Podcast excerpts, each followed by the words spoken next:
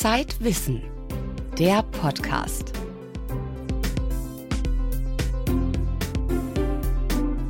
Herzlich willkommen zum Zeitwissen Podcast. Heute mit den folgenden Themen. Computer sollen argumentieren lernen. Das neueste Lieblingsprojekt der künstlichen Intelligenz. Eiszeit in Hamburg. Wie Menschen in extremer Kälte überleben. Alles aus Marzipan. Zu Besuch in einer ziemlich leckeren Fabrik und Reich mir deine Hand, warum Händeschütteln gar nicht so einfach ist. Am Mikrofon begrüßt sie Hella Kemper.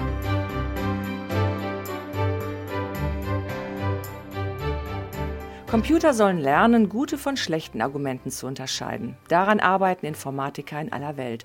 Und die Computer machen ziemlich schnelle Fortschritte dank neuer Algorithmen für künstliche Intelligenz. Bedeutet das, dass wir mit unseren Laptops und Handys bald streiten können? Max Rauner hat es versucht.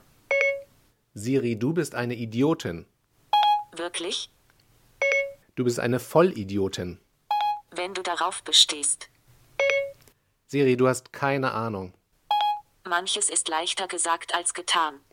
Wer schon einmal versucht hat, mit seinem Smartphone zu streiten, kommt schnell an eine Grenze.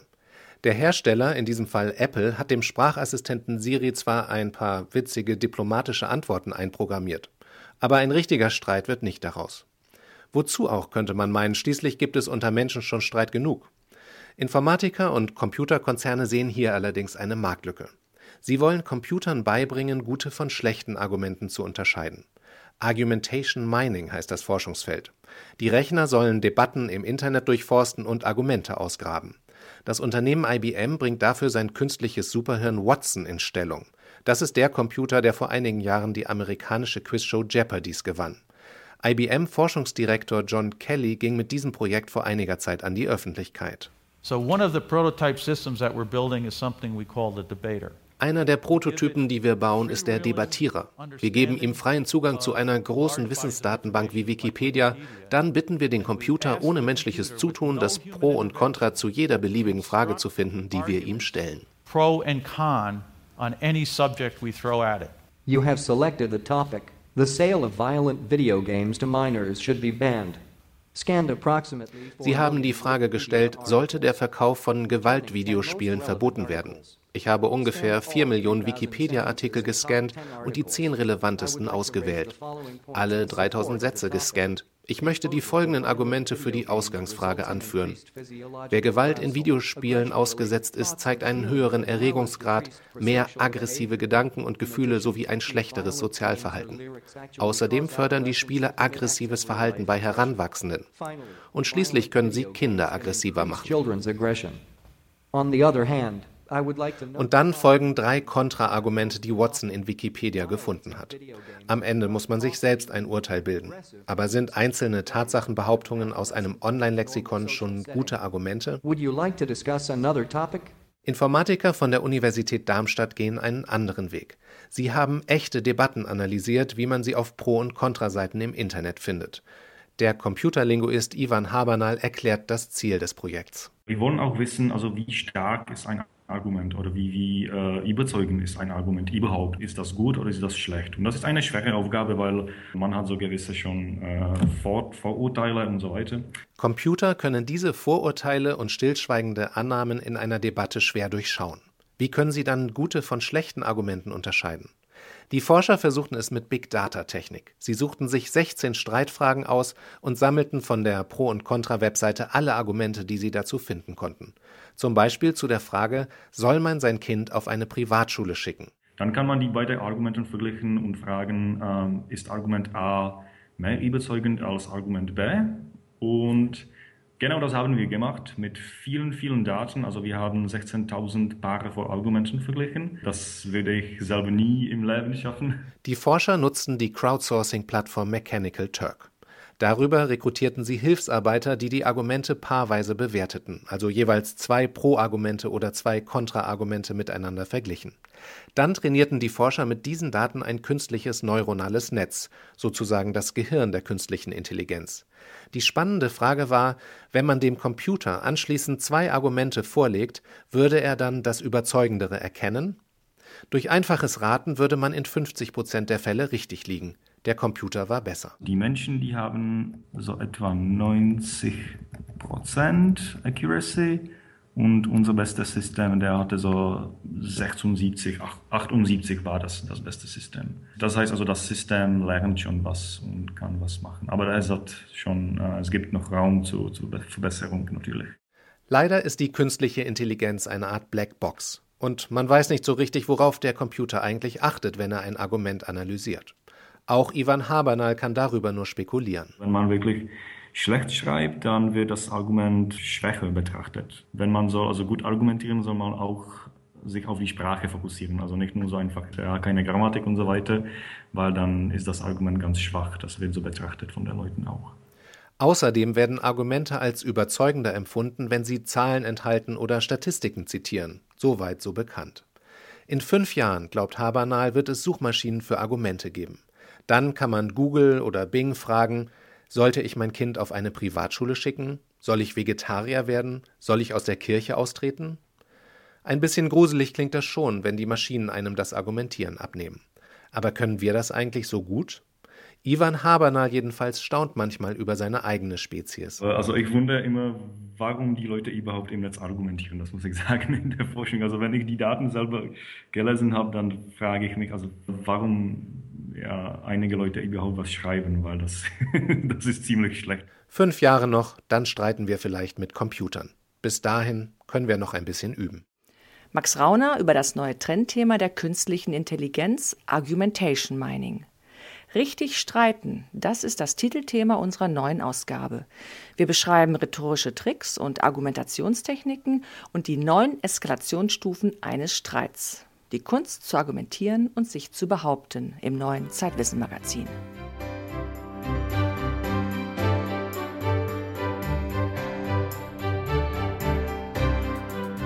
Ein Konditor aus Ulm machte vor über 200 Jahren Lübecker Marzipan berühmt. Was er dafür brauchte? Mandeln, Zucker, Wasser und das ist ein bis heute sorgsam gehütetes Geheimnis. Nur fünf Menschen kennen das Erfolgsrezept von Niederegger, dem wohl bekanntesten Marzipan hierzulande. Ich bin nach Lübeck gefahren, wo die Firma jeden Tag 30 Tonnen Marzipanrohmasse produziert. Daraus kann man ziemlich viele Marzipanbrote machen, Kartoffeln, Herzen, Weihnachtsmänner. Im zweiten Stock bei Niederegger sitzen aber die wahren Marzipanexperten, die Formenbauer. Sie entwerfen Blumen, Torten, Glücksschweine, Weihnachtsmänner, Ostereier, aber auch Schiffe, Kirchtürme und ganze Miniaturstädte. Wie das funktioniert, hat mir Nina Riedel beantwortet. Sie ist Konditorin bei Niederegger und man könnte sagen, eine Marzipankünstlerin. Firmen wollen praktisch zu Weihnachten Torten verschenken mit ihrem Emblem drauf und dafür muss eine Form gefertigt werden. Und die müssen wir richtig von Hand ausstechen, jede einzelnen Buchstaben, jedes Detail. Die wird dann abgegossen, kommt dann in die Produktion und die Frauen formen dann die Torten daraus aus. Wie geht das mit Marzipan? Also kann ich Marzipan so behandeln, wie ich Ton forme? Im Grunde ja, aber damit wir das nicht so verschwenden, machen wir also die, den inneren Kern entweder aus Holz oder meistens aus Styropor, weil es erstens viel leichter ist, nicht so schwer. Und ähm, es würde in den Größen auch, die sind ja manchmal bis zum Meter hoch, würde das einfach ineinander zusammensacken. Und das hätte man beim Ton ja im Grunde genauso. Und dann schneide ich dann aus Styropor die Grundform und belege das dann mit Marzipan und modelliere das dann noch aus. Ist Marzipan leicht zu formen? Ja. Man muss eher aufpassen, dass man nicht so viel nascht dabei. Und äh, was ist die Herausforderung beim Marzipan? Also worauf muss man da achten, wenn man das formt? Ähm, Marzipan trocknet sehr schnell. Also man muss schon zügig arbeiten oder es zwischendurch halt auch abdecken, gerade bei so großen Formen dann. Oder auch, ja, wenn man so große Weihnachtsmänner macht oder Städte baut, muss man halt ein bisschen aufpassen. Welche Städte haben Sie schon gebaut? Ähm, wir haben Berlin rund haben wir gemacht. Es gibt einen Lübeck rund und äh, ich glaube Leipzig. Und wo stehen dann diese Modelle? Berlin rund wird auch im Bereich Berlin eingesetzt in den großen Kaufhäusern und wandert dann halt auch zwischendurch. Aber können diese Marzipan-Modelle dann irgendwo rumstehen? Müssen die nicht gekühlt werden? Also gekühlt braucht das nicht werden, solange keine Schokolade da dran ist. Dem Marzipan selber passiert nichts. Das trocknet aus, wird nur hart und das ist für uns eigentlich nur vom Vorteil. Und Ihre größte Herausforderung, was war das? äh, das wird immer mehr. Da ich das äh, schon über 30 Jahre mache, ähm, waren es am Anfang halt die Kubido-Eier, die in der Stadt drüben zwischendurch stehen. Die wurden mal von Herrn Job entwickelt, das war damals. Aber jetzt, wenn man natürlich so Lübeck rund oder Berlin rund bauen muss, dann ist das schon auch mit einer Herausforderung. Also jedes Schaustück fordert so seine Herausforderungen. Aber die größte Herausforderung ist es ja, das Marzipangeheimnis zu lüften. Das 200 Jahre alte Rezept. Was steckt drin in der süßen, klebrigen Masse? Und wie wird bei Billigmarzipan mit dem Zucker getrickst? Das erfahren Sie in der neuen Ausgabe von Zeitwissen, auch nach Weihnachten noch relevant.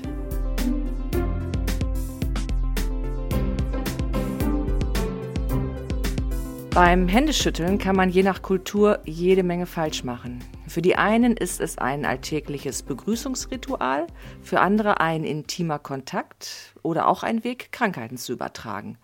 Darum interessieren sich Verhaltensforscher und Mediziner für diese Form der Begrüßung. Unser Autor Lennart Püritz über ein vielschichtiges Ritual. Wann und wo das Händeschütteln entstand, lässt sich nicht mehr rekonstruieren, sagt Wulf Schiefenhöfel. Der Mediziner und Anthropologe forscht am Max-Planck-Institut für Ornithologie im bayerischen Seewiesen. Zur Zeit der Römer und Griechen gab es offenbar den Händedruck schon. Das ist belegt aus mehreren Quellen. Aber die Menschheit ist ja nun viel älter. Um das herauszubekommen, könnte man sich annähern, indem man die Begrüßungssitten bei anderen Kulturen sich anschaut. Das Verhalten unterschiedlicher menschlicher Kulturen untersuchen. Genau das macht Schiefenhöfel seit 50 Jahren, vor allem im Hochland von Neuguinea. Sein Fazit? Ein Blick in die heute noch lebenden traditionellen Kulturen zeige, dass Händeschütteln ursprünglich nicht global verbreitet war, sich dann aber in vielen Weltgegenden durchgesetzt habe. Andererseits lehnen viele Menschen die Begrüßung auch heute noch aus religiösen oder anderen Gründen ab. In vielen Kulturen, zum Beispiel auch in Asien, ist das Handgeben als nicht passend empfunden. Wir müssen nur an das heutige England denken. Das geht zwar ein bisschen zurück, aber es war auf jeden Fall so, und in vornehmen Familien ist es, glaube ich, immer noch so, dass man Frauen nicht mit Handschlag begrüßt, sondern eine Verbeugung macht und sagt, how do you do? Weil das Handgeben als eine zu intime Form der Berührung empfunden wird. Auch Mediziner haben Vorbehalte gegen das Händeschütteln geäußert, denn dabei können Krankheitserreger übertragen werden, viel mehr als beim Abklatschen oder einem Faustcheck. Das zeigte vor zwei Jahren eine Studie im American Journal of Infection Control. Als im vergangenen Jahr das Ebola-Virus in Westafrika wütete, verhängten einige Bezirksbürgermeister in Sierra Leone sogar Bußgelder fürs Händeschütteln, um Ansteckungen zu verhindern. Dass sich die Begrüßungsform trotzdem hält, hat für Wulf Schiefenhöfel eine verhaltensbiologische Grundlage. Der Wunsch nach Körperberührung, um Vertrauen und Interesse auszudrücken, der ist stammesgeschichtlich ganz alt. Den teilen wir mit den Tieren. Also das ist in unserem Verhaltensrepertoire tief eingebettet. Und deswegen finden wir auch in vielen Kulturen die Berührung des Körpers auf die verschiedenste Weise. Über die Berührung der Hände ließen sich offenbar besonders viele Informationen austauschen.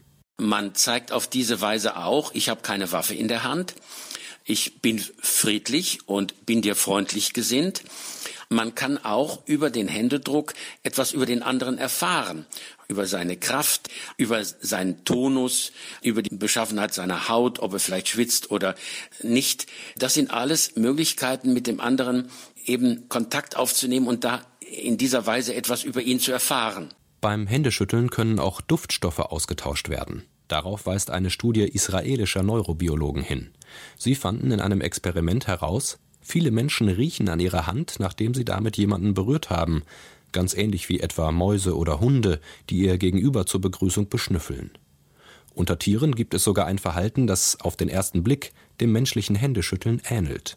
Der Psychologe, Verhaltensforscher und Primatologe Daniel Haun von der Universität Leipzig. Grooming Handclasp ist eine bestimmte Position, die zwei Schimpansen zueinander einnehmen bei der gegenseitigen Fellpflege. Also die sitzen sich quasi gegenüber und jeder der beiden reckt also einen seiner Arme empor und sie greifen sich oben in die Hände und unterstützen sich so gegenseitig, während sie gegenseitig Fellpflege betreiben. Wie sich die Schimpansen dabei berühren, variiert von Gruppe zu Gruppe und wird, ähnlich einer kulturellen Eigenschaft beim Menschen, an die nächste Generation weitergegeben. Die Funktion ist allerdings nicht vergleichbar. Mit einer Begrüßung auf Augenhöhe hat der Grooming Handclasp nichts zu tun.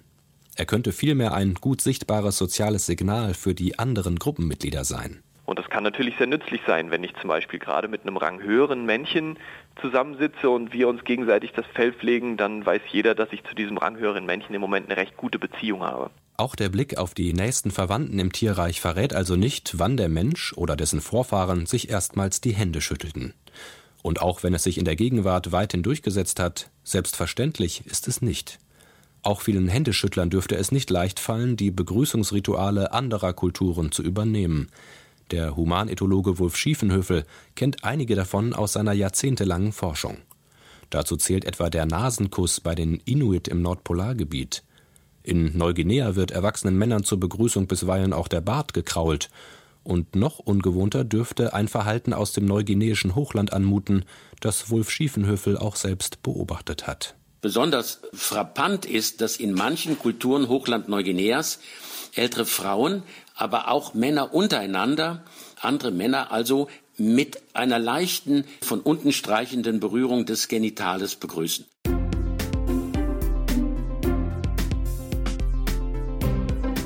Dem Klimawandel zum Trotz. Offiziell leben wir in einer Eiszeit. Denn die ist dadurch definiert, dass mindestens einer der Erdpole, also Nordpol oder Südpol, vergletschert ist. Und das ist seit drei Millionen Jahren der Fall. Zugegeben, unsere Temperaturen sind nichts gegen die Kälte, die noch vor 20.000 Jahren herrschte. Die Doppelausstellung Eiszeiten in zwei Hamburger Museen geht der Frage nach, wie die Menschen die Herausforderungen ihrer extremen Umwelt gemeistert haben.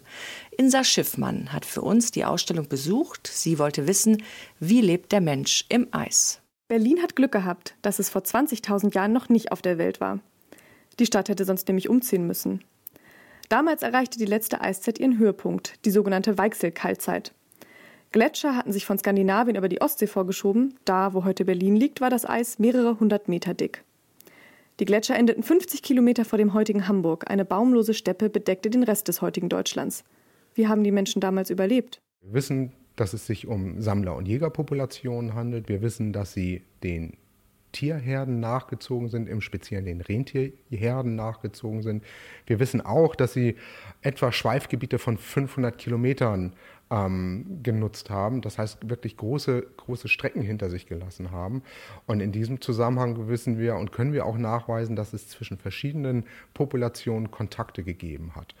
Und diese Kontakte führten eben zum Austausch von, von Ideen, zum Austausch von Waren, Materialien, Rohstoffen und möglicherweise eben auch zum Austausch von Kunst. Michael Merkel hat das Wissen über das Leben während der Eiszeit zusammengetragen und die Ausstellung darüber im Archäologischen Museum Hamburg kuratiert.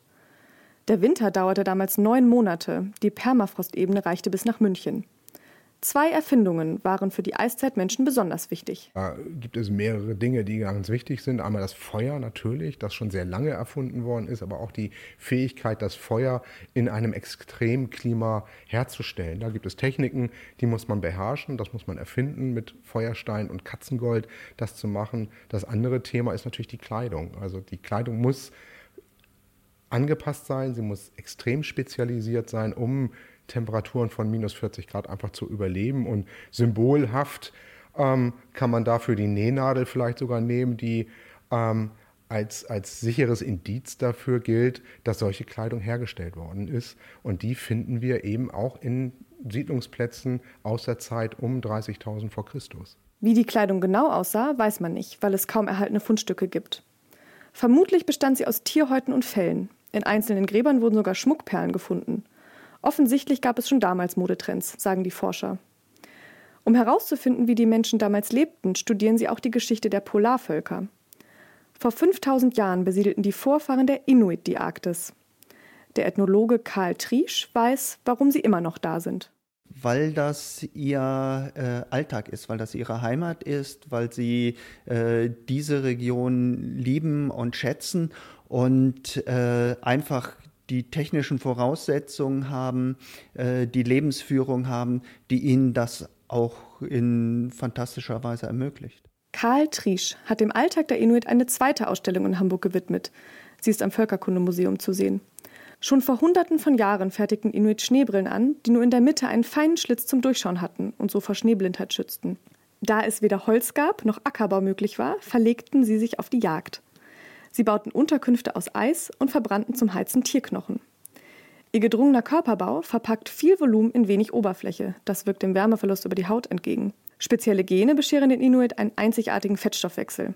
Damit können sie die fettreiche Ernährung der Arktis, hauptsächlich Robben, Walrosse und Fisch, optimal verwerten. Das Beispiel der Inuit ist der Beweis. Der Mensch kann sich an das Leben im Eis anpassen, mit Erfindungsreichtum und ein bisschen Hilfe von Mutter Natur. Insa Schiffmann über das Leben im Eis. Der Mensch ist also in der Lage, sich extremen Bedingungen, aber auch extremen Veränderungen in der Natur anzupassen. Klimaforscher diskutieren das paradox anmutende Szenario, dass die globale Erwärmung Europa vorübergehend abkühlen könnte, nämlich dann, wenn der Golfstrom versiegt, unsere Warmwasserheizung.